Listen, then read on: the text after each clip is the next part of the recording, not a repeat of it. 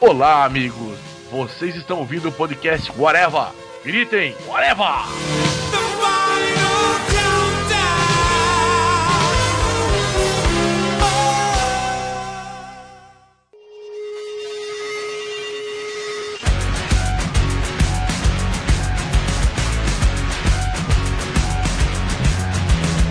Podcast Whatever na área e hoje vamos falar sobre quadrinhos digitais, sobre o mercado de quadrinhos na internet, sobre essas coisas tão interessantes que surgem cada vez mais formatos diferentes. E hoje só tem eu do Whatever, de novo, o segundo podcast, mas temos aqui dois convidados que trabalham, que mexem com essa área. O primeiro é o nosso já conhecido Rafael Rodrigues. Eu, alguém vai dizer que o fato de tu ter chamado de convidado, alguém vai achar, oh meu Deus, ele foi expulso do Areva. É verdade, eu fui expulso do Areva.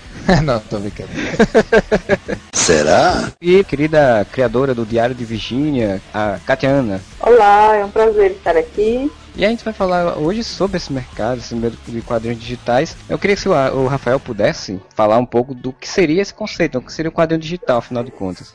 Geralmente se fala em quadrinho online, quadrinho digital, quadrinho, né, webcomic. Hoje em dia são termos que não, não existe muito uma divisão exata, né? Porque isso é uma coisa nova, né? Geralmente quando a gente fala, por exemplo, de quadrinho online, a gente tá falando informalmente de qualquer história em quadrinho que tá na internet, né? Que tá disponível na internet, né? Aí já quando a gente fala, por exemplo, quadrinho digital, a gente já tá falando, por exemplo, de quadrinhos distribuídos digitalmente, lidos em plataformas digitais, blá blá blá blá. Hoje em dia, o formato quadrinho que não for que não é impresso é uma coisa nova, né? Muitas vezes esses termos querem dizer a mesma coisa, às vezes querem dizer coisa diferente, né?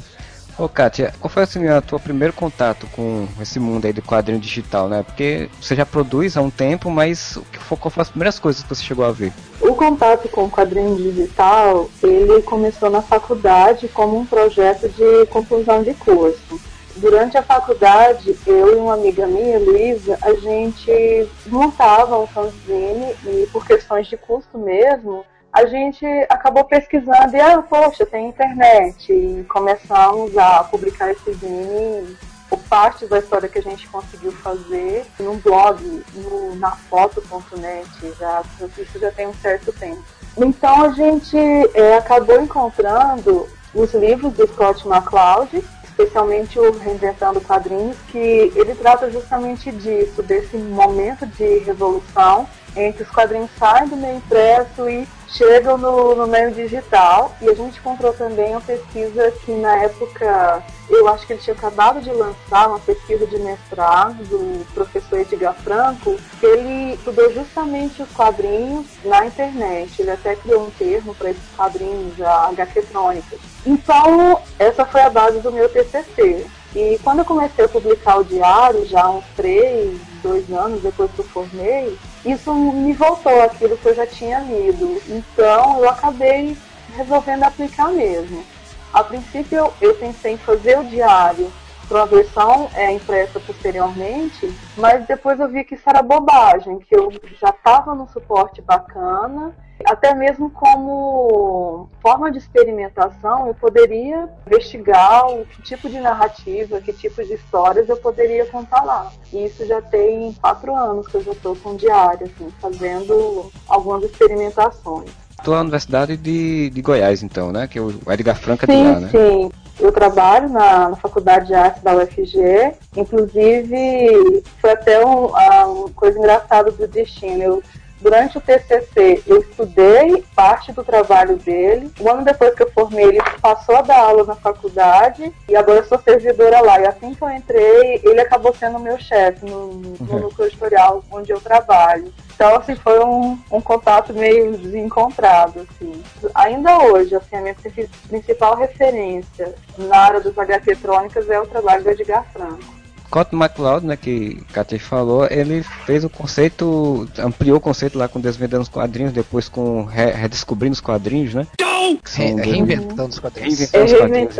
Todo mundo que estuda história em quadrinhos chega a ler eles, né? Fala muito esse conceito, né? Do, do, dos tipos de quadrinhos e tal. E acho que também o meu primeiro contato, se não me engano, foi exatamente nessa questão do Scott McCloud e do Edgar Franco, né? O Adverso uhum. ele, já, ele já amplia essa coisa pra HQ Trônica, como a Kat falou, acrescenta essa coisa da animação, a coisa dos experimentalismos, né? Que ele também trabalha com isso, ele também faz esse uhum. processo, né? Não sei se tu, tu conhece, Rafael, o Edgar. Cara, eu acho que sim. De nome, acho que já devo ter lido alguma coisa assim. Inclusive, essa questão da HQ Trônica e tal, eu lembro que eu, que eu li a respeito. Mas não, não me aprofundei muito, não. Uma boa dica de fonte para mim.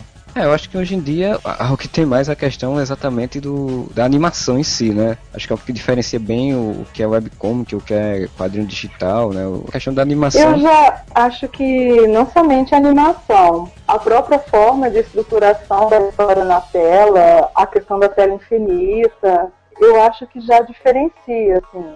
Tem muito quadrinho hoje, seguindo esse conceito do Edgar de, de HQ trônica, ele não se encaixa, porque é aquele formatinho básico de página adequado no, no site não explora as possibilidades assim. Então eu acho que não somente a animação, tem a questão dos links dentro da história, a interatividade também, né? Isso, isso. Claro que aí a gente também pode acabar se perdendo em, em definições que são, que na prática, para quem está produzindo, é relevante, mas já que a gente está conversando sobre isso, né? A grande maioria dos, das histórias que se lê na, na internet, das HQs que se lê na internet, sejam tiras de quadrinhos ou sejam páginas, né? Vamos dizer assim, entre aspas, revistas, mas páginas, elas são, na verdade, feitas do mesmo jeito que é feito uma HQ impressa. Não existe diferença nenhuma. Eu defendo que chamar essas histórias de webcomics é meio que relevante, porque são quadrinhos. Elas não, não tem nada diferente nelas. Se, tipo, vocês pegasse aquela, exatamente aquela página e imprimisse, ia ficar igual. Não ia haver mudança de, de formato, não ia haver mudança, quebra na narrativa sequencial, nem nada do tipo.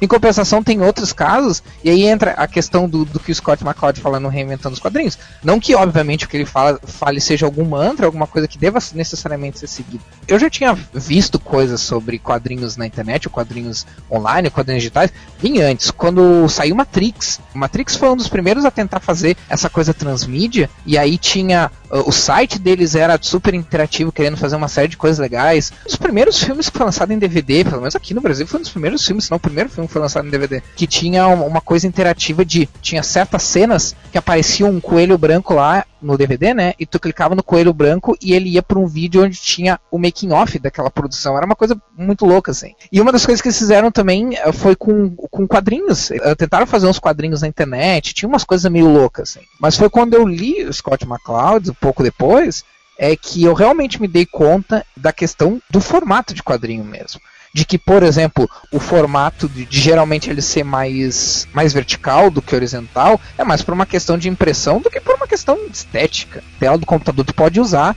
outros formatos. Pode usar um formato widescreen, um formato vertical, por exemplo. Ou que nem a, a Katia faz no, no Diário de Virgínia, que foi a primeira, a primeira que ela lançou, webcomic que lançou, que é explorar realmente o que torna a web diferente do, do impresso, né? Por exemplo, tem um, um capítulo de Diário de Virgínia muito legal, passado numa montanha russa, assim. E a montanha russa é, passa por várias partes da página. Tu usa, tu usa rolagem e tal, mas é, é, é como se fosse uma história única, assim. É o tipo de coisa que fica muito legal na tela mas nunca daria para fazer no impresso. Se ela fosse, se for imprimir isso. Eu já tentei.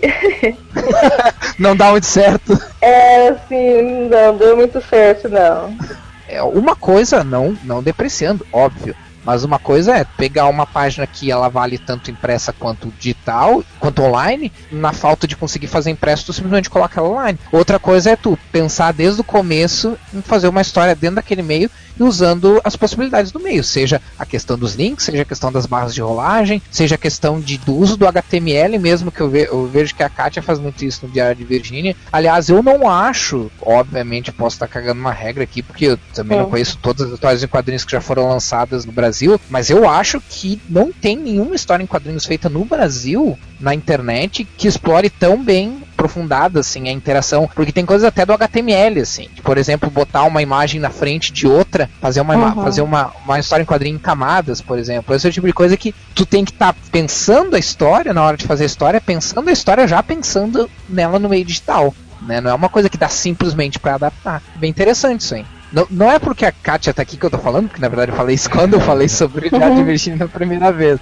Fiz uns estudos um tempo atrás e você possibilidade de você fazer linhas diferentes de história, onde você escolhe por, por caminhos diferentes, então você tem que pensar até o roteiro de uma forma diferente, né? De como vai construir, né? queria saber da, da Kátia, como é a construção do teu roteiro? Como é que você para para pensar no desenvolvimento da história a partir dessa possibilidade do, da internet, né? A partir da possibilidade, como o Rafael falou, do, do scroll down, né? De você fazer uma coisa mais verticalizada, por exemplo. Sinceramente, não tem uma regra. Às vezes vem uma ideia de uma história, aí eu penso, não, como é que eu vou contar essa história? Eu vou contar ela horizontalmente, vou contar verticalmente, vou contar em vários sentidos. Ou então eu vejo algum efeito, ou eu penso em algum efeito e penso em que tipo de narrativa eu posso fazer com isso. E a partir disso eu tento, dentro do meu universo, criar uma história parecida mais ou menos com isso. Igual você falou aí, de uma história que você lê e tem várias possibilidades de leitura. tentei fazer um, acho que no capítulo 17, porque eu tinha lido alguma coisa sobre o Olipo, que era uma, uma forma de construção de, de textos assim meio aleatórias,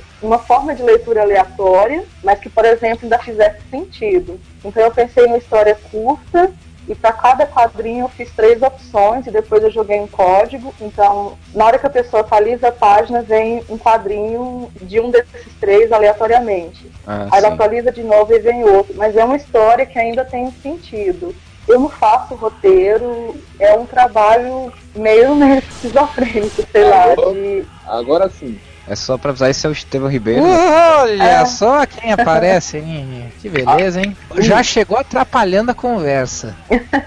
Foi mal eu, estou ainda me acostumando com o celularzinho novo. Eu não acho nada, Rafael, nesse celular bobo seu que você me deu. Eu tô com nada, eu não quero as caralho de celular, não. Eu não tenho um processo de, de sentar, escrever um roteiro bonitinho e depois é que eu vou fazer os desenhos. Normalmente acontece tudo ao mesmo tempo. Vem uma imagem, ou vem uma ideia, ou vejo algum efeito que eu quero aplicar e já começo a trabalhar isso ao mesmo tempo. Esquematização da página, o texto, mas é a forma que funciona para mim trabalhar. Eu acho que se eu tivesse que parar, escrever um roteiro e depois produzir, as ideias iriam esfriar muito rápido e eu não ia conseguir fazer nada. Assim além dessa parte toda de pensar na história, pensar no texto, desenhar e montar, eu ainda tenho que me preocupar com a montagem da página HTML. O desencaixe da imagem da certo que você tem que fazer e tem que pesquisar algum código novo, enfim, é um.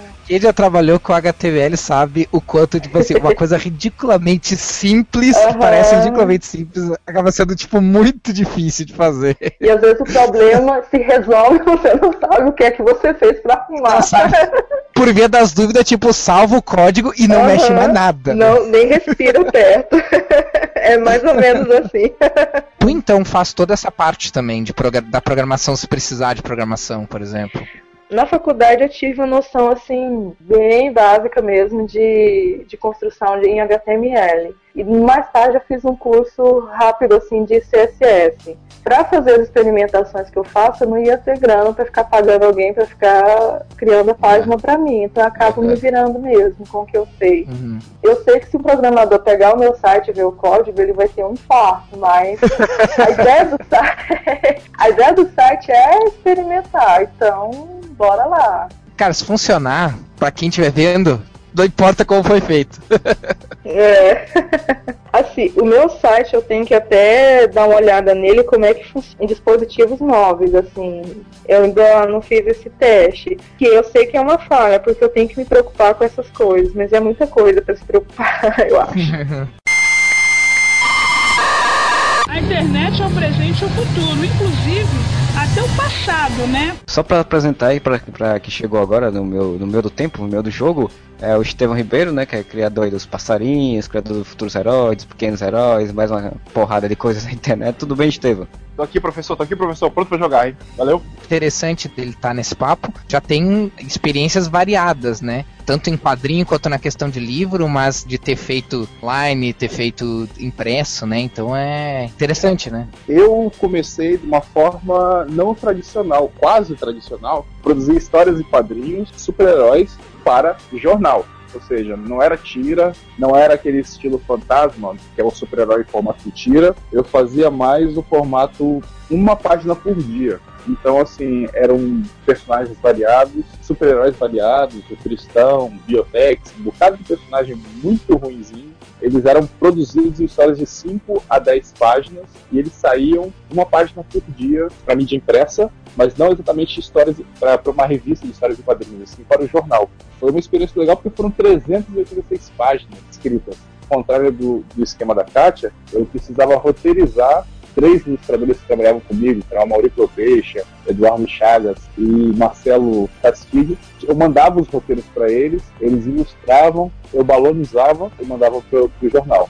Tempos depois, eu fui para blog, né? Minha primeira experiência como autor, autor, ou seja, autor completo, escrevendo e desenhando, foi com os passarinhos, já o quê? Oito anos depois da experiência do jornal, do jornal Notícia Agora. Aí sim, eu fiz um trabalho totalmente digital, desenhado diretamente no computador, publicado na internet inicialmente, para três meses depois ele ser publicado impresso. Interessante porque você falou aí da questão do blog, né? E o blog, quando a internet começou realmente a se popularizar e tal, foi o grande expoente para digamos assim, é o que alcançava mais o público, né? E ainda mais a questão das tiras, né? Eu acho que o blog foi o grande incentivador nessa questão. Sim, sim, a gente tinha precursores como Malvados, Bichinhos de Jardim, uma galera que já estava institucionalizando como o espaço do quadrinho na internet, são os blogs, e de preferência em tiras para que não prenda o leitor, para que o leitor não tenha que, aquela obrigação de voltar diariamente ou não, tenha, ou não fique preso a um mês.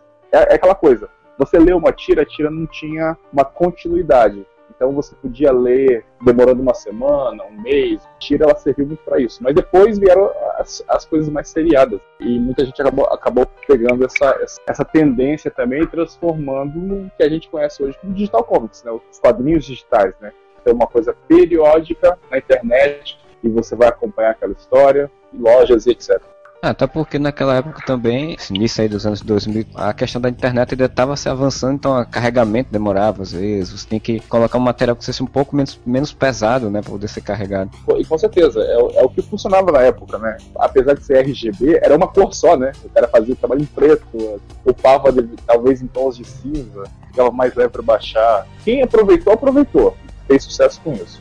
Isso que o, que o Estevão falou da questão da tecnologia é interessante porque é uma coisa que, que um pouco que diferencia o livro, né? Porque se tu pegar um livro, a, a tecnologia não faz tanta diferença, né? Não, não, muda tanto o formato de um livro, né? Um livro, se ele estiver sendo lido num e-reader ou no impresso, a experiência de leitura pode ser diferente, diferente pela tecnologia diferente, mas o, o formato da narrativa em si não é diferente, né? Mas a tecnologia faz uma diferença quando o assunto é quadrinhos, né? Porque aí muda a questão de cor, faz diferença, que antigamente as técnicas de impressão só permitiu a gente fazer balões balões de formatos diferentes. Hoje em dia a gente pode fazer balão com degradê, com transparência. Não é recomendado fazer não. balão com transparência. Ainda, ainda mais não, para impressão, para impressão não é recomendável mesmo. Né? Cara, Mas eu digo, são, são opções, né? Hoje em dia dá para fazer coisas que não dava para fazer. É o uso de fontes diferentes, né? Que era mais complicado antigamente, né? Eu lembro na época que todo mundo aqui que começou, começou com Corel. Aí você colocava um balão em degradê com um texto em branco vazado para poder botar, sei lá, botava azul e branco para você fazer uma fala gélida. E na hora da impressão cagava. Ficava uma merda, é verdade, é verdade. Eu também não recomendo fazer certas coisas, né? Mas o que eu quero dizer é o, é o como, no caso dos quadrinhos, a tecnologia também aprimora as possibilidades narrativas. E daí volta aquilo que eu tava falando da questão do Diário de Virginia, de, ou HQ Trônica, ou qualquer, quaisquer outras iniciativas diferentes, de, diferentes não, de tentar explorar a internet, né? Coisas que se faz hoje com quadrinho digital, quadrinho online, não dá pra fazer há 10 anos atrás. Só não gosto muito das histórias muito interativas. As histórias têm uma, muita coisa se mexendo nela. Poxa, eu, eu não consigo andar em ônibus, olhar pela janela eu fico enjoado. Imagina tentar ler no tablet e aquela coisa não para de se mexer. Eu não consigo ver o que está acontecendo naquelas capas. O pessoal coloca um GIF pra gente olhar a capa como é que ela é. E eu fico puto da vida porque eu não consigo ver aquilo direito. Meus olhos de, de leitor velho não se acostumou com essa merda. Eu lembro de uma, de uma proposta né, que a Ana Recalde fez há um tempo atrás, acho que foi uma das primeiras coisas que eu cheguei a ver quando eu comecei a querer estudar um pouco sobre quadrinhos digital, que era o Pátrio Primordial, né, que ela chegou a fazer, em que ela inseria aquela coisa, né, de ter a animação, do movimento do personagem, ter o som da cena, a, a, narração e tal, que ao mesmo tempo se torna uma coisa bem atrativa, digamos assim, né, pro meio em si, mas acontece exatamente um pouco isso que o Estevão falou, né, da coisa do você não pode se distrair, não você pode se movimentar, você tem que estar muito focado às vezes, e às vezes acho que até prende às vezes um pouco a narrativa em si, né é complicado fazer certas coisas. Eu não vejo problema em usar GIF, mas eu acho que quando as pessoas usam, elas querem fazer com que o fato de. Não, não que seja o caso da Ana, tô falando no caso de. Olha, Olha o terreno perigoso que está se metendo. Não, não, não, não, não, não, não falo mal da Ana porque eu gosto, eu gosto do trabalho dela. o puxa-saco, aquela balinha que tem o, o, elástico embaixo, que nós colocamos a sacola para guardar, pendura na parede e dali a gente tira a sacola. Falando sério, assim, a questão é que eu acho que em geral, e aí entra também quando a pessoa quer usar som, quando a pessoa quer usar movimento, em geral, o pessoal, mesmo que inconscientemente, eles fazem com que aquilo, por exemplo, a animação do GIF, se sobressaia a narrativa. E aí eu acho que aí tá o problema. Porque eu acho que qualquer, em qualquer mídia que tu tá escrevendo uma história, tu tem que se preocupar com o que aquilo que tu tá usando contribui com a história, e não o contrário. É o como o GIF pode... pode reforçar a narrativa. Não pode ser muleta de uma história. Se você reparar, quanto mais recurso digital você coloca, formações visuais você coloca, mais simples precisa ser a história. É até uma das coisas que eu senti criando, tentando fazer essas experimentações. É complicado fazer uma história muito longa, até mesmo os meus, é cansativo você montar. E para a pessoa também, acho que chega um ponto que perde o interesse. Então, pelo menos até agora, eu acho que funciona muito com histórias curtas, assim, bem rápidas de ler inclusive não acontecer isso que incomoda o Estevam, de ficar cansativa a leitura. Até mesmo o tipo de história tem que ser pensado. Se realmente é uma história para ser contada nesse ambiente é, ou não. É, é e, e, também tem outras as coisas do, do, do, que é do que é válido, né? Por exemplo, eu até acho válido usar recursos da internet como, sei lá, links ou como barra de rolagem e tal. Que nem no caso do, do Diário de Virginia, ela faz isso muito bem, mas por aquilo que a gente falou. Tipo, da história já ser pensada desse jeito e não simplesmente, ah, eu vou usar esse efeito porque é legal. né? Eu esse, é, não, mas... mas... aí eu penso numa história pro efeito.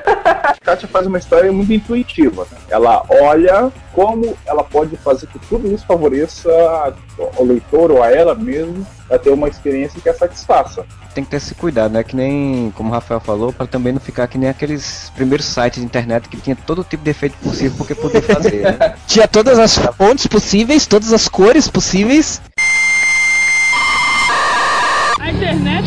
o futuro, inclusive até o passado, né? Tá falando muito aí sobre outros trabalhos e tal, mas e tu, Rafael? Tu já, o que é que tu já tem de experiência nessa área de digitais, assim, é, desde os primórdios até, até hoje em dia? A minha experiência como leitor, até comentei rapidinho antes, é bem anterior a minha experiência como, entre aspas, pesquisador, assim, como a pessoa que estuda sobre quadrinhos. Desde lá do Matrix, que o Matrix começou a fazer essas coisas de transmídia e tal, e tentar fazer umas coisas diferentes, que eu lembro que eles tentaram fazer coisas com quadrinhos online e tal mas eu não tinha tanto acesso à internet assim na época. Na verdade, meu acesso na internet é relativamente recente. Ele deve vir de, sei lá, 2005 por aí. Como assim você era professor então, de informática e não tinha acesso? Eu era professor de informática desde 2003. Eu fui ter computador só lá por 2005. Então eu só usava o computador, na verdade, só usava a internet na escola, né, onde eu dava aula. Mas na verdade eu tava sempre lá. Eu trabalhava manhã, tarde e noite lá naquela porra. Então, então de qualquer maneira,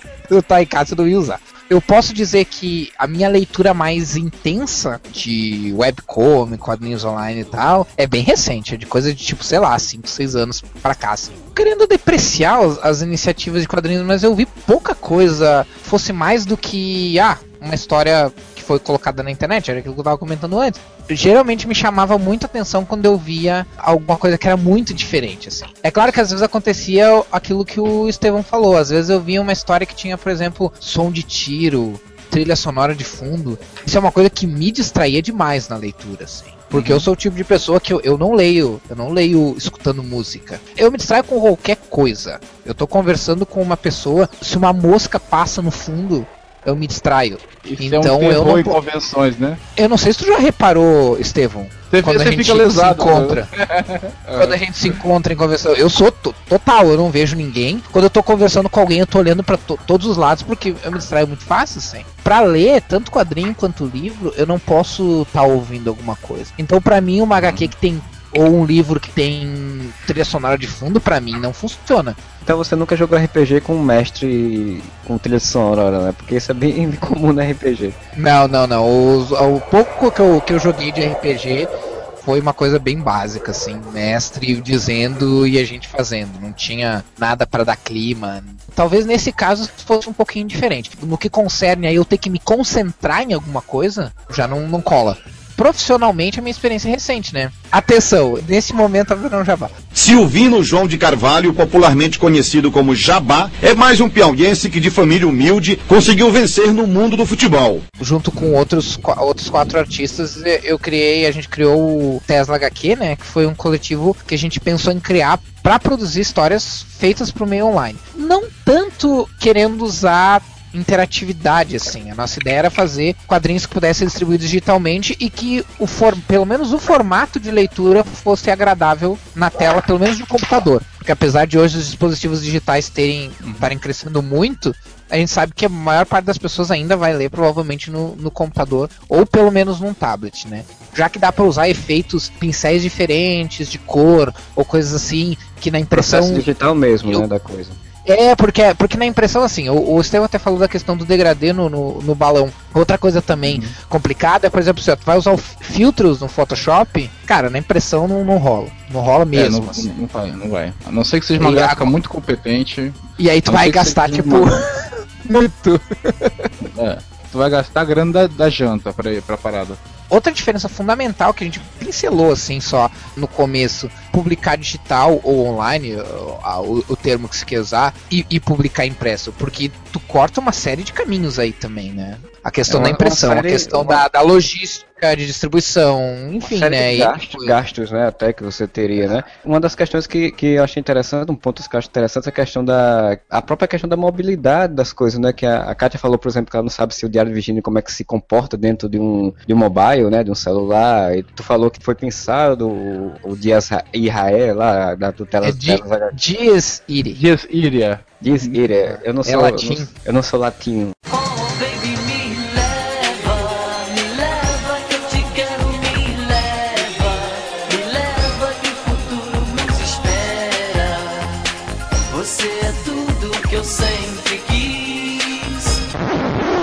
Kátia ela fez o material pra uma mídia só, né, Kátia? Pensando na Sim, viagem sim. do, do- do computador. Eu mesmo, quando eu fiz o lance dos passarinhos pra um blog, eu peguei um blog WordPress. Quando eu fiz o meu site, eu peguei a, por coincidência, o skin que eu usava, o tema, o tema que eu usava era gratuito.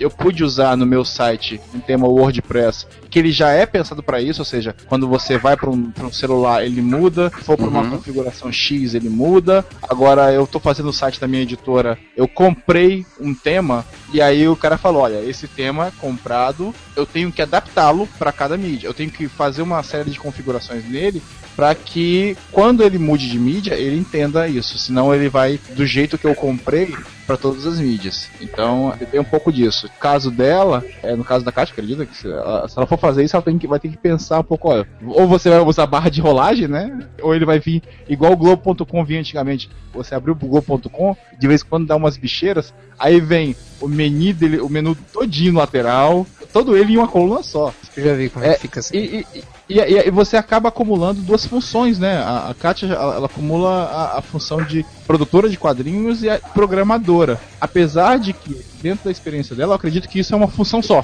Faz parte do quadrinho dela programar o quadrinho, né? A Oi fez um projeto que era Oi Quadrinhos há um tempo atrás, Sim, sim, eu entrei lá também, fiquei por lá. que ele fazia, por exemplo, a corporação, que era um HQ e tal. E um, um dos autores, agora não lembro o nome dele, me esqueci. Eu não sei se tu se lembra, Estevam, o nome dos autores. Álvaro de Campos, da Vilania Comics. Ele É, que esse- criou o projeto, a plataforma. Ele é o mesmo cara que é o autor Buchas e os Gozadores. O Sidney Guzman participou dos- de um episódio de Os Gozadores.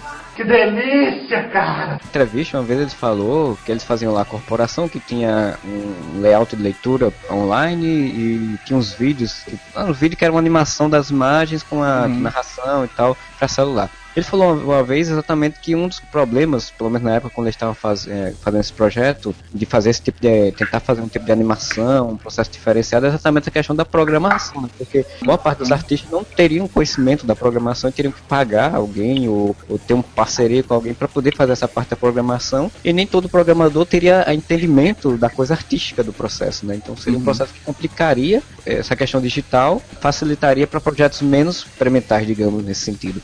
Tem muitas coisas que são muito específicas. Não dá pra fazer uma programação geral que funcione pra qualquer formato possível e imaginável que o cara vai fazer, sabe? Sabe que existe tablet, existe celular, e aí ele meio que adapta todo o seu conteúdo para aquela janela. Não quer dizer que ele vai mudar totalmente a configuração, não. Ele deixa tudo de, de um tamanho convidativo, você consegue ler. Lembra até de uma, de uma tela pequenininha mesmo, na, na, naqueles Motorolas com teclado, eu conseguia ver o site ali com uma certa nitidez. Agora, só para uma, uma confirmação aqui de informação, a corporação era escrita pelo Árvore de Campos e quem fazia a arte era o Arabson e o Jean Dias, que já ilustrou também a Mulher Maravilha, né? Os passarinhos também esteve quadrinhosoi.com.br e ainda Sim, sim. tem quadrinho disponível lá pra galera que quiser olhar, tá?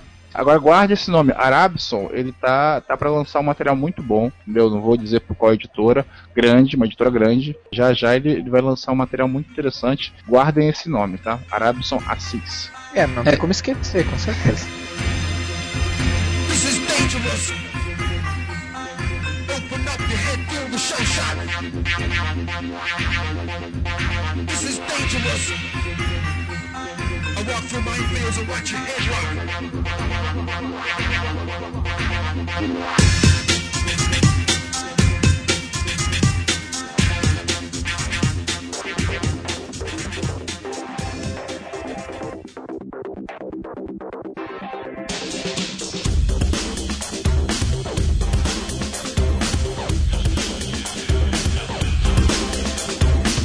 Eu queria até perguntar pra você, Estevam, já que você mais Ah. a questão das, tiras em quadrinhos, você mais, acho que é quem trabalha mais nesse sentido, conhece melhor. Seria também por conta dessa questão da mobilidade e tal, que as tiras fizeram mais, digamos, faz muito sucesso, né?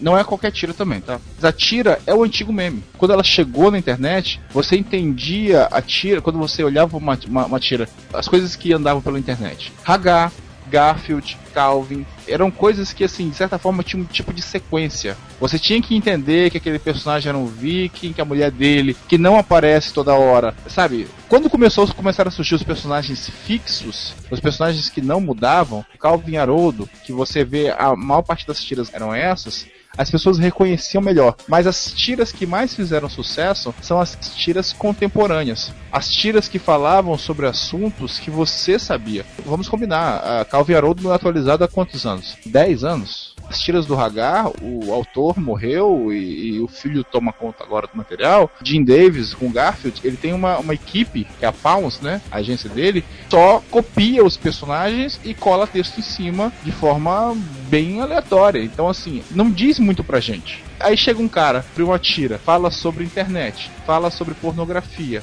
fala sobre o delúbio. Uma tira que fala sobre o seu comportamento diário, quando você vai pro chuveiro, o telefone toca, você fala, isso acontece comigo. E aí você começa a compartilhar. O tom dela, os assuntos que foram tratados, é que tornaram elas mais consumíveis. E depois a gente voltou para aquela coisa que a gente adorava, no Chaves, programas de humor, que são os bordões. O que são os memes hoje? Bordões. O que, que é o, o, o que nós queremos? Eu quero fuder. E você? Eu quero tangerina. Só não tá gelada, tá? O que nós queremos é o ó coitado. Por quê? Você diz a mesma piada, você faz o bordão, aí você coloca um assunto contemporâneo e solta o bordão no final. Pessoas que reclamam de Zorra Total, reclamam de tudo, elas consomem o mesmo tipo de material, só que numa mídia diferente. Entendeu? Olha aí, ó, xingando os leitores, cara. Não, estou fazendo eles pensarem. É, é basicamente isso. É basicamente isso. Não, eu concordo, eu concordo, eu concordo plenamente. Você vê aquele cara do tambor, tempo bom, não volta mais, saudade. Volta sim, só que volta em mídia diferente, entendeu? Sim, sim, sim. Não, eu sou o primeiro, eu sou o primeiro a reclamar do pessoal que, que na internet reclama que melhor era na época que eles eram crianças. Cara, não sai do computador, volta é. a viver com os brinquedos dos anos 80, não entra mais na internet. Chaves é um festival de bordões. Esses bordões todos são reutilizados atualmente em, em tiras. Na casa da tira, a questão da síntese da ideia também, né? Exato. É mais fácil de compartilhar uma coisa em que a ideia, até às vezes são ideias si, complexas, mas elas são sintetizadas. Elas possam ser compreendidas de forma rápida e não precisam de um grande, um grande processo de, de entendimento ou de acompanhamento de uma narrativa Uhum. para poder sacar, né? As minhas tiras tão, são de cinco quadros. Preciso dizer muita coisa, ou eu preciso de dois espaços de respiro, pelo menos, na tira.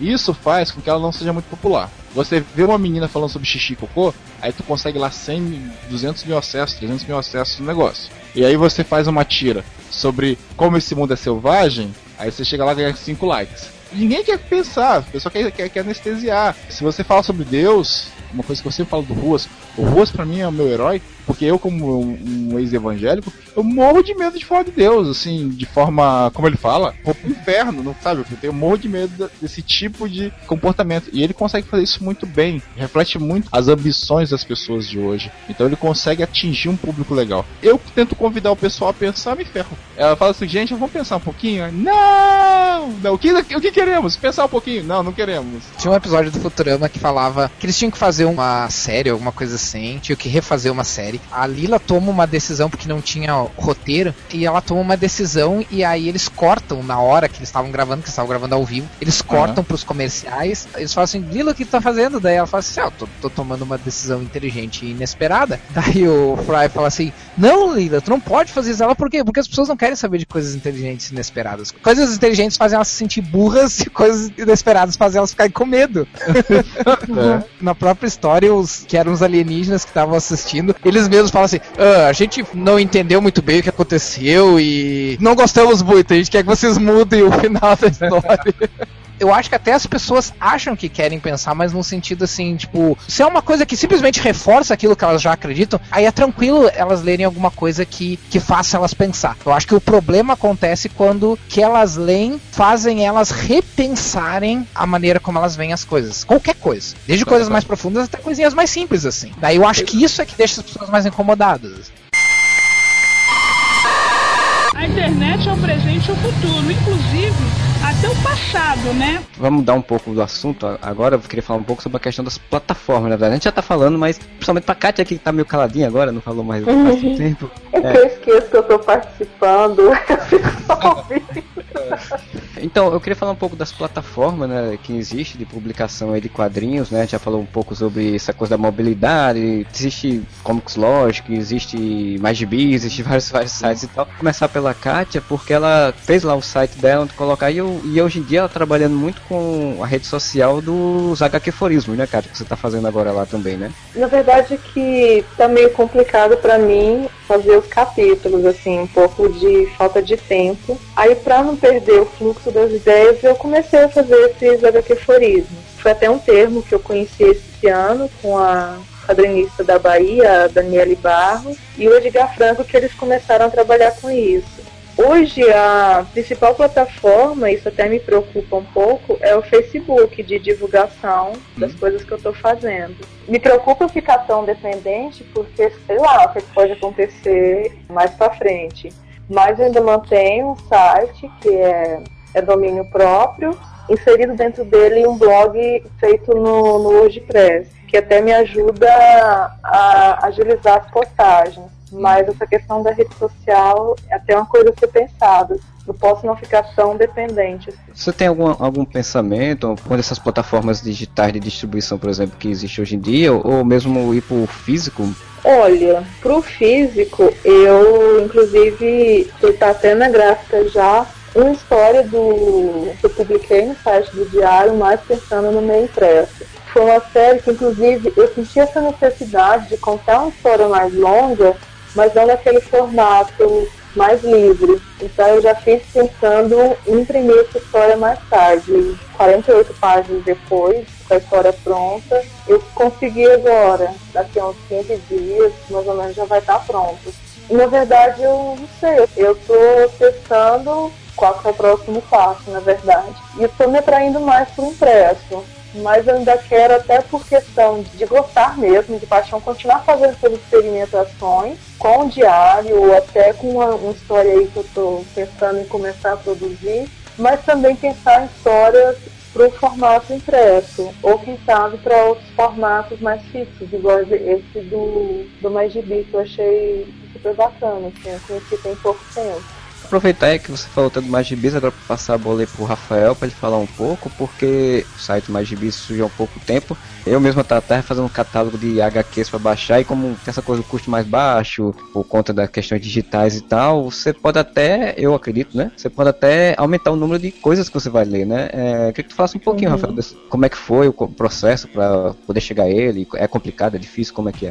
O Mais Gibis, ele é um site de venda de quadrinhos digitais que tem um princípio diferente dos sites de venda digital tradicionais, vamos dizer assim, se é que dá para chamar de tradicionais um meio tão novo, mas lá fora as, as empresas que vendem quadrinhos digitais, como a Comixology e, e outras, elas têm um sistema chamado DRM, né? Pede a cópia do quadrinho. A leitura para quem compra mas ela impede a cópia para evitar pirataria. No caso do Mais Gibis, o Mais Gibis é uma iniciativa do Fabiano Denardim, é mais conhecido por ser editor das, das revistas da Vertigo, né, na Panini, e que a ideia é justamente fazer um site de vendas digitais mais descomplicados. Então as revistas elas não, elas não possuem DRM. A pessoa pode baixar no seu computador, no seu dispositivo digital, em três formatos: CBR, CBZ e PDF. Então, em termos de formato, eles são, não são formatos novos. Assim. O formato PDF é um formato largamente usado e distribuído por aí, né? O CBR e o CBZ são formatos que começaram a se popularizar em sites de scan, né? Mas que hoje em dia têm sido usados com cada vez mais frequência, assim, para se ler quadrinhos, né? Porque daí já tem vários programas que leem nesses formatos. CBR e CBZ, na verdade, são formatos diferentes, mas são basicamente a mesma coisa. Vão ser lidos por programas que nem o C-Display e outros programas de leitura de, de quadrinho. Que aí você vai pegar, por exemplo, o Amazon, eles vendem o formato EPUB. O formato EPUB é um formato específico mais para livro. Se for lançar quadrinho e EPUB já é uma outra questão, porque eu, É, eu tava tem- pesquisando isso por causa do Tesla. Por exemplo, para fazer o Dizzy, provavelmente não vai dar para fazer pela Amazon.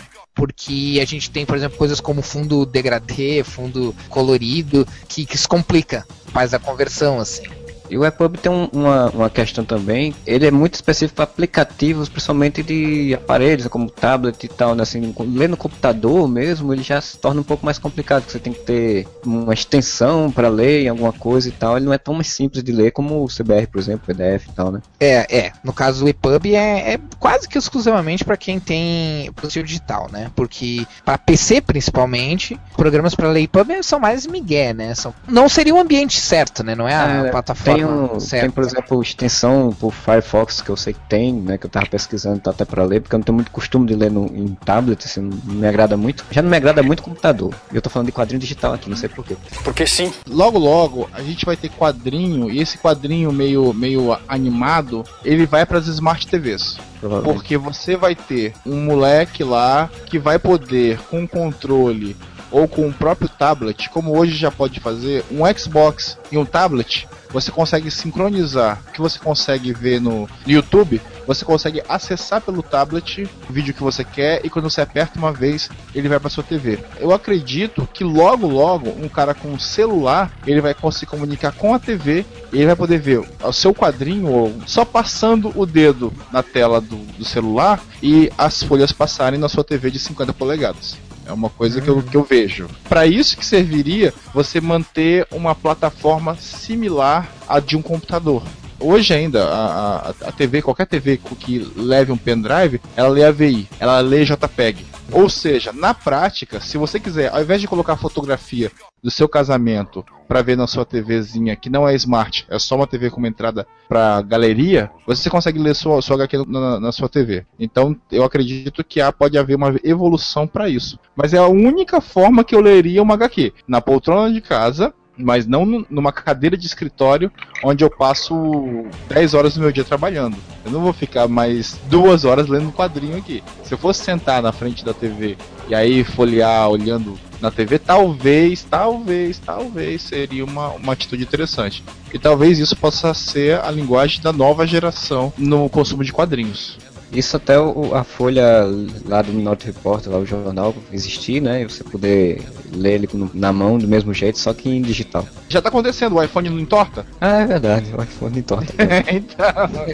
o iPhone 6 então, daqui a pouco já vai poder. Mas só pra responder o questão do, do que o Marcelo comentou, que eu acho interessante também comentar pro pessoal se é difícil ou fácil entrar no MyGBs. Cara, na verdade assim, ó, quem quiser publicar no MyGBs, entra lá no site do MyGBs, tem contato, contato arroba manda o- algumas amostras da sua HQ. Fabiano não é editor do MyGBs, ele não faz nenhuma curadoria, até onde eu sei. Dá pra mandar lá e, e ver o que cola. No meu caso ajudou porque eu conheci ele pessoalmente, então isso ajuda, porque daí tu converte, tu tem tempo, tu tem tempo suficiente pra conversar, pra sentar, pra conversar sobre o projeto, blá, blá, blá, o que, que tu pretende fazer no futuro, essas coisas assim. Mas não é uma sociedade secreta onde só entra alguns poucos escolhidos. Manda o material pra lá e, e troca uma não ideia os com ele. Illuminati dos quadrinhos, né? É, é, não é, não tem nada de, de ser pra um pessoal fechado ou só pra amigos ou coisa do tipo assim, não. Ô Estevão, tu falou que já começou lá nos blogs e tal. Chegaste a utilizar alguma outra plataforma, como por exemplo Comics Logic? Na verdade, eu consegui é com o meu material internacional, né? O, a minha estreia dessas plataformas, assim, foi graças a Pequenos Heróis. Quando a gente publicou por uma pequena editora nos Estados Unidos, que é a 250 Inc., ela acabou sendo publicada inicialmente digital. Então ela foi publicada na Graphic.li, que é uma boa plataforma também. Ela foi publicada na Vovio, não sei se é Vovio ou Vovio ou Vovio. Eu acho que é V-O-W-I-O ou se é W-O-W-I-O. Alguma coisa, são vezes. Os O's estão certos, os e os W's não sei. Little Heroes, né? Saiu lá dessa forma aí caiu na Amazon, aí depois foi para Comissologic. Porque o que acontece lá? Quando você vai para uma plataforma, dependendo da plataforma que você vai, eles pedem pelo menos seis meses de exclusividade. Então você vai lançar o material por lá, você não consegue colocar em todas as plataformas. Você desesperadão, doidão, você acaba colocando em uma ou colocando na primeira que te aparece. E aí você clica numa da, num dos quadros, ele vai quadro a quadro. Você aparece a página grande, e aí quando você clica num dos quadros, ele chega e dá um zoom exatamente naquele quadro. E se você ficar cli- continuando clicando na tela, ele vai andando na ordem dos quadros. São recursos que você pode incrementar no seu material para que ele não seja só um PDF, um alinhamento do processo. Então era isso que eu não, eu não entendi por que, que eles demoraram tanto para fazer aquele material digital. Eu falei, pô, por que eles demoraram tanto pra essa merda? Depois de um dia sem querer, eu fui clicar duas vezes para dar tipo um menos um na página. Eu tava fazendo tudo na mão, né? Tudo esticando e, e reduzindo no dedo. Aí quando eu cliquei duas vezes, eu vi que ele ia de quadro a quadro, mudando para páginas também. Existem alguns recursos que deixam a leitura mais interessante. E é legal também porque, como a, no caso de Pequenos Heróis, ela não tem balões, ele ficou parecendo uma, uma série de storyboard. Você vai clicando, a história vai ganhando uma narrativa diferente do que você viajar os olhos pela página, sendo que você vê ele quadro a quadro funcionando. Depois, o- os próprios passarinhos mesmo. Os passarinhos. A Saraiva lançou em EPUB, ou seja, a Balão lançou os passarinhos primeiro da Saraiva, e aí depois foi parar em outros sites. O IBA, que agora parou também, né? O IBA parou de pegar material que não seja da Abril, né? Uma tentativa de plataforma digital geral, e aí agora parece que ela só, só funciona com materiais de uma editora. Desculpe se estiver errado, mas eu acredito que seja a Abril. Aí, aí depois a gente foi pro Mais Gibis. Os passarinhos estão lá no Mais Gibis também, sendo vendidos por lá. Agora, assim, é aquela coisa.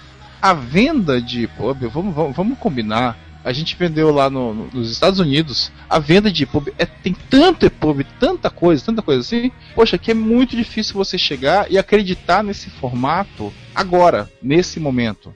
Porque assim, a gente vendeu lá o que? 50 exemplares, hum, sabe, no lançamento. Estamos falando de um lugar como os Estados Unidos, onde geralmente o material é relativamente mais barato, ou seja, é digital, você tem espaço para você não, você não tá investindo nisso. Então, quer dizer, para mim ainda é o formato que ainda não pegou. Nós estamos de novo aquele movimento dos mineiros, sabe? Nós somos os, os bois de piranha. Nós estamos tentando ver se as coisas funcionam. Mas não é uma coisa que renda uma grana assim. Já vendi de 3.500 exemplares dos Passarinhos 1 nesses 5 anos de, de eventos. Em digital eu devo ter vendido, sei lá, 50 exemplares nesse tempo todo. A diferença é muito gritante. É engraçado que aqui no Brasil eu reparei que tem muita coisa de que o digital não é real, não é de verdade, pelo qual tu deva pagar. Assim. Não é patrimônio. Não existe, sabe? Tem amigos de meus de editora, amigos do Estevão também, que comentam isso assim, tipo, cara, como é que esse livro vende super bem impresso e aí tu bota ele numa Amazon e não vende? Por um preço bem menor, com a vantagem de tu não precisar ir na livraria, com a vantagem de tu o acesso imediato a ele, né? Porque mesmo a compra online de um objeto físico, tu ainda tem que esperar ele chegar, né? Então, mesmo com várias vantagens, não vende, né? Uma coisa que eu reparei, desde que a gente lançou de Exiri, que a gente já tá no segundo capítulo agora, e quando sair esse podcast, provavelmente vai estar quase, já vai estar faltando, sei lá, uma semana ou algo assim para ser lançado o terceiro capítulo. A gente tem tido uma recepção incrível, assim, muito melhor do que eu esperava em termos de história, em termos de iniciativa. Mas o oposto disso, que era o que eu não esperava, é que a nossa maior dificuldade está sendo em fazer as pessoas entenderem que o nosso projeto não é um projeto impresso. Tu não tem uma pessoa que ouça falar desse projeto que não pergunte quando que vai ser impresso, se não pergunte quando que vai ser encadernado, e se não pergunte se ele comprando o digital ele vai receber em casa impresso. Tipo, simplesmente a noção de um produto digital, de um, de um arquivo digital como produto, ela não existe. Ainda não tá na cultura, né, nacional, apesar de você consumir muita coisa digital, né, essa cultura do produto em si ainda não tá. Eu, pra mim, acho uma coisa muito interessante, não necessariamente pela questão de guardar, porque você ter o material físico, você vai ter aquela coisa de você guardar na estante, de você passar pra outra pessoa e tal, fisicamente falando. Pra mim, o que eu acho interessante, assim, né, você comprar digital, ainda mais pela questão dos preços e tal, é que, por exemplo, com 20 reais eu posso comprar umas 10 histórias em quadrinhos e eu vou conhecer 10 autores novos, por exemplo, 10 trabalhos diferentes, que se eu fosse comprar fisicamente, provavelmente só seria uma. O, o cada capítulo é 2,90, cara. 23 páginas. Impresso, seria impossível A conseguir minha, esse próxima, a minha próxima HQ vai ter 32 páginas, eu vou ter que vender 10 reais pra poder fazer. para poder valer a pena. entendeu? Exatamente. Tipo, é, Ela- é impossível tu conseguir um valor muito baixo por, por uma HQ física por causa de todos os custos, né? Só, só Ah. a livraria já fica com 60% do, do preço de capa, velho. Sim, sim. A mesma coisa que é ruim, ela ainda é uma coisa bem interessante para o- o mercado físico. Num universo mais louco assim, eu não acredito que as pessoas que acompanham as tirinhas dos passarinhos do blog são as pessoas que compram o livro físico. É quando a gente lançou o livro físico, o livro físico tinha 72 pessoas que acompanhavam pelo site, que compraram na pré-venda e ajudaram a imprimir o livro. 60% das tiras já estavam no blog. Do mesmo jeito que você fala sobre o Dizire. Imagine só, essas pessoas que vão ler online, se tiver uma edição física, elas vão querer comprar. Entendeu? É verdade. É, o, o legal vai ser exatamente isso. O fato de você ter visto o filme no cinema não o impede de comprar o DVD do filme. É isso que faz com que a gente queira o físico. Porque eu quero guardar. E eu não quero guardar no meu HD. Vamos combinar com uma questão de ego também, né, cara? Tipo, pô, eu, te- eu tenho. Cara, eu tenho duas prateleiras de livro em casa. É, é claro que eu me orgulho de ter duas prateleiras de livro em casa, sabe? Tipo, não é uma coisa só de. Não, porque eu prefiro impresso. Sim, eu prefiro impresso. Mas também tem uma questão cultural da nossa geração e das gerações anteriores Sim. de que há um status intelectual em tu ter uma prateleira cheia de livros, né? Que não tem o mesmo glamour pra nós. Eu imagino que para as gerações mais novas não funcione assim, mas pra nós, pra nossa geração pré-digital, ainda tem isso, né? Por isso que eu acho que a questão de do impresso acabar é uma pergunta que não cabe, pelo menos não por É, enquanto. A geração que aos 4 anos de idade tem uns brinquedinho pra ficar vendo a galinha pintadinha ali, essas pessoas ainda têm acesso ao livro do lado dela. Os pais dessas pessoas ainda tiveram os seus livros. Essas pessoas, elas vão durar aí seus 90 anos. Então, vamos dizer que o tempo do livro físico ainda ainda vai durar pelo menos uns 90 anos. Depois disso vai ser, pode ser uns tete a tete com com o digital. Porque aí você vai ter já umas, umas duas gerações, três gerações. Além de tudo, você é ambientalista. Não, não pode ter mais livro porque faz mal ao planeta, o papel é, acaba destruindo árvores. Aí você vai, tudo vai ter que migrar pro digital, onde você gasta bateria, onde você consome outros tipos de recursos, né? Vamos combinar que tablet por enquanto também não é eco-friendly, né, cara? não é uma ainda- tecnologia eco-friendly ainda. E o mais interessante, ela não é uma tecnologia confiável. Que você vai chegar, eu vou deixar toda a minha vida aqui dentro. Deixa, mas sempre se ferra. Você lembra do Her? Vocês assistiram ela? Tô ouvindo só por, por partes. Vocês sabem o mote principal, né? O cara começa a ter, ter um relacionamento com o sistema operacional, que é a voz da Scarlett Johansson. Mas o que eu Ah. acho engraçado é que, tipo, eu vou dar um pequenininho spoiler pra vocês, mas não afeta a trama. É assim que eu estou vendo o filme. Não, que não é um spoiler que não afeta a trama. O filme inteiro, o computador, o sistema operacional dele só dá pau uma vez. Que na verdade não é pau. Ele descobre que na verdade ela só parou por uma manutenção. Eu achei o filme excelente, eu acho o filme ótimo, recomendo. E mas é uma das coisas que eu pensei quando, eu quando terminou o filme, eu pensei assim, eu acho que pra mim a maior dificuldade, a maior ficção do filme é ter um sistema operacional que não dá pau. pau, né? É porque não é o Windows, cara. é, com certeza não é o Windows.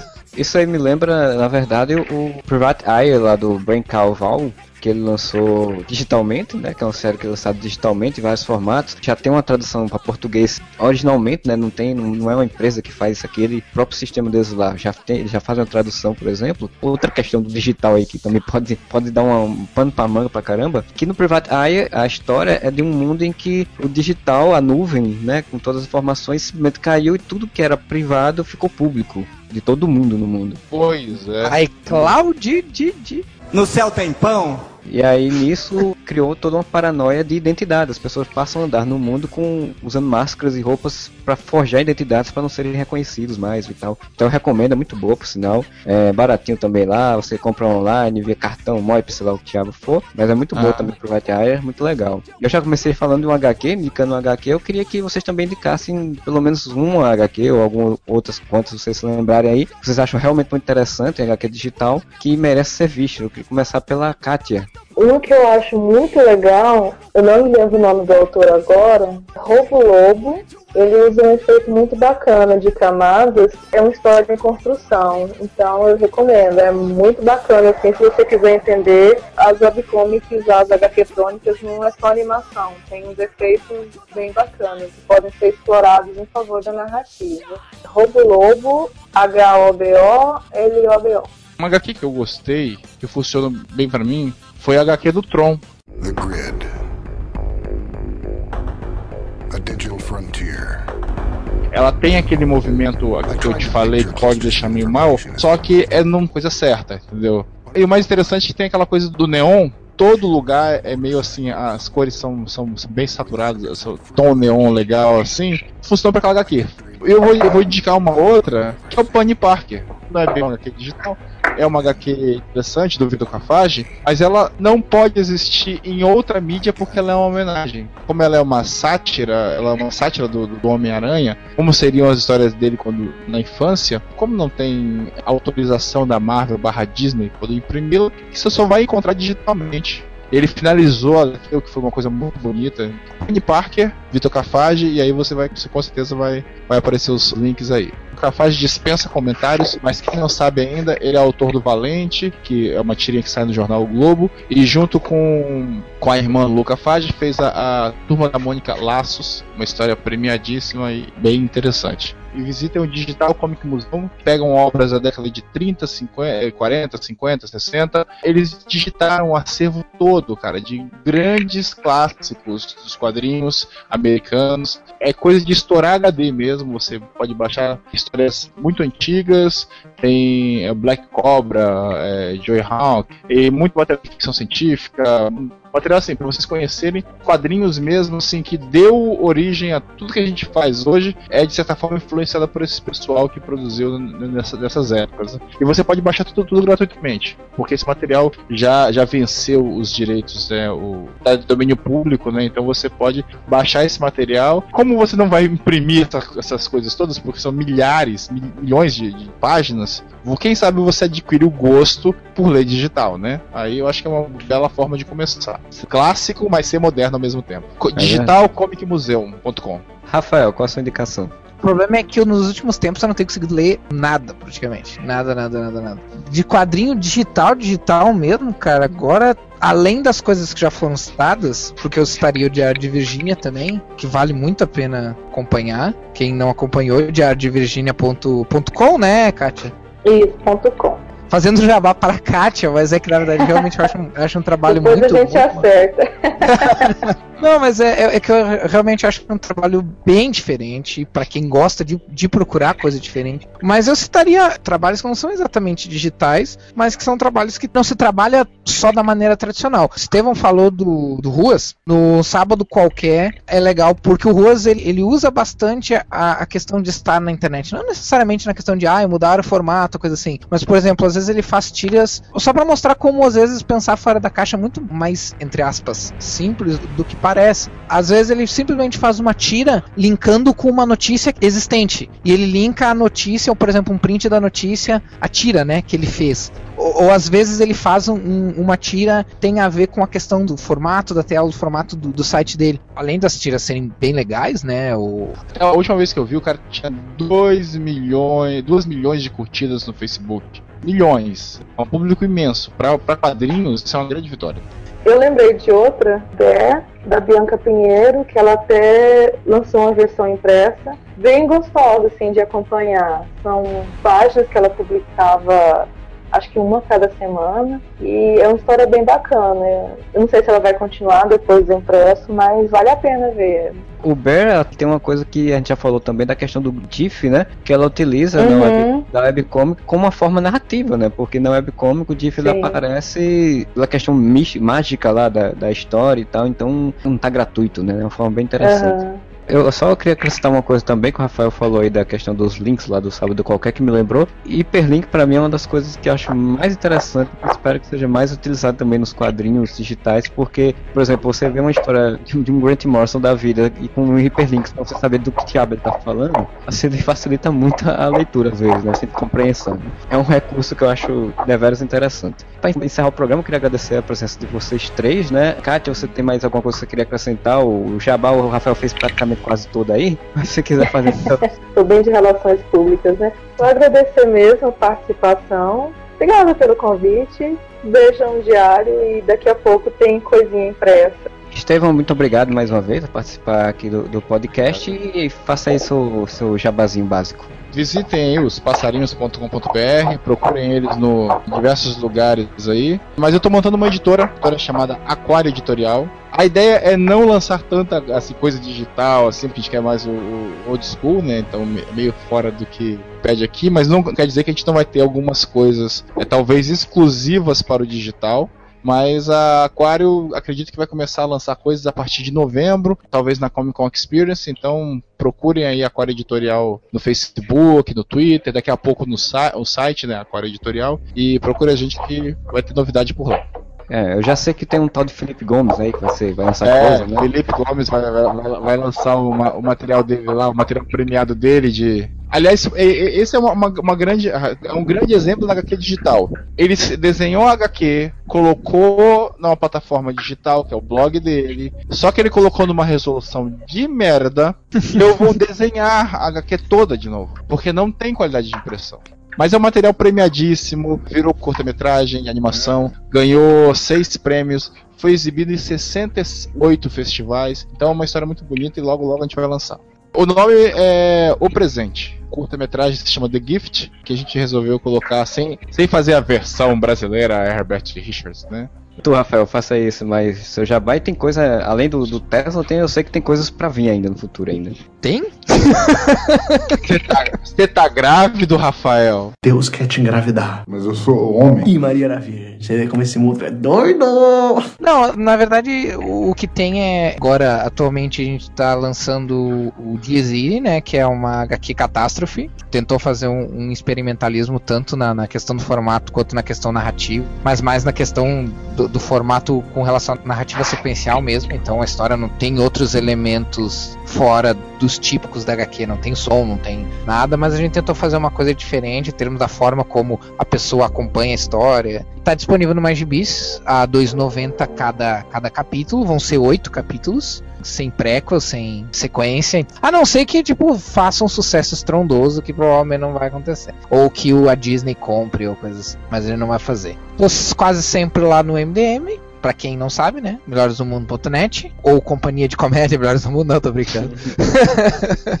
Pro que vale é isso. Eu também vou escrever, começar a escrever sobre quadrinhos de terror. Eu acho que eu não posso falar a respeito ainda, porque eu não sei se já vai ter saído meu primeiro texto no blog, mas vai ser num outro blog também. Então isso não fica como propaganda, só como comentário.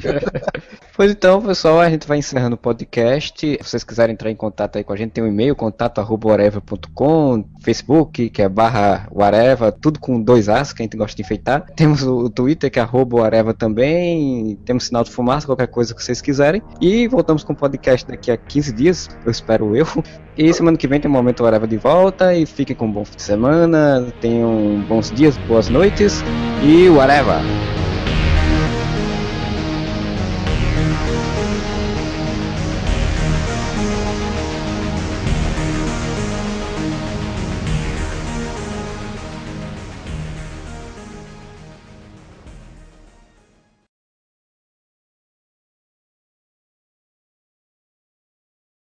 por que será que é tão importante o computador? Sei não.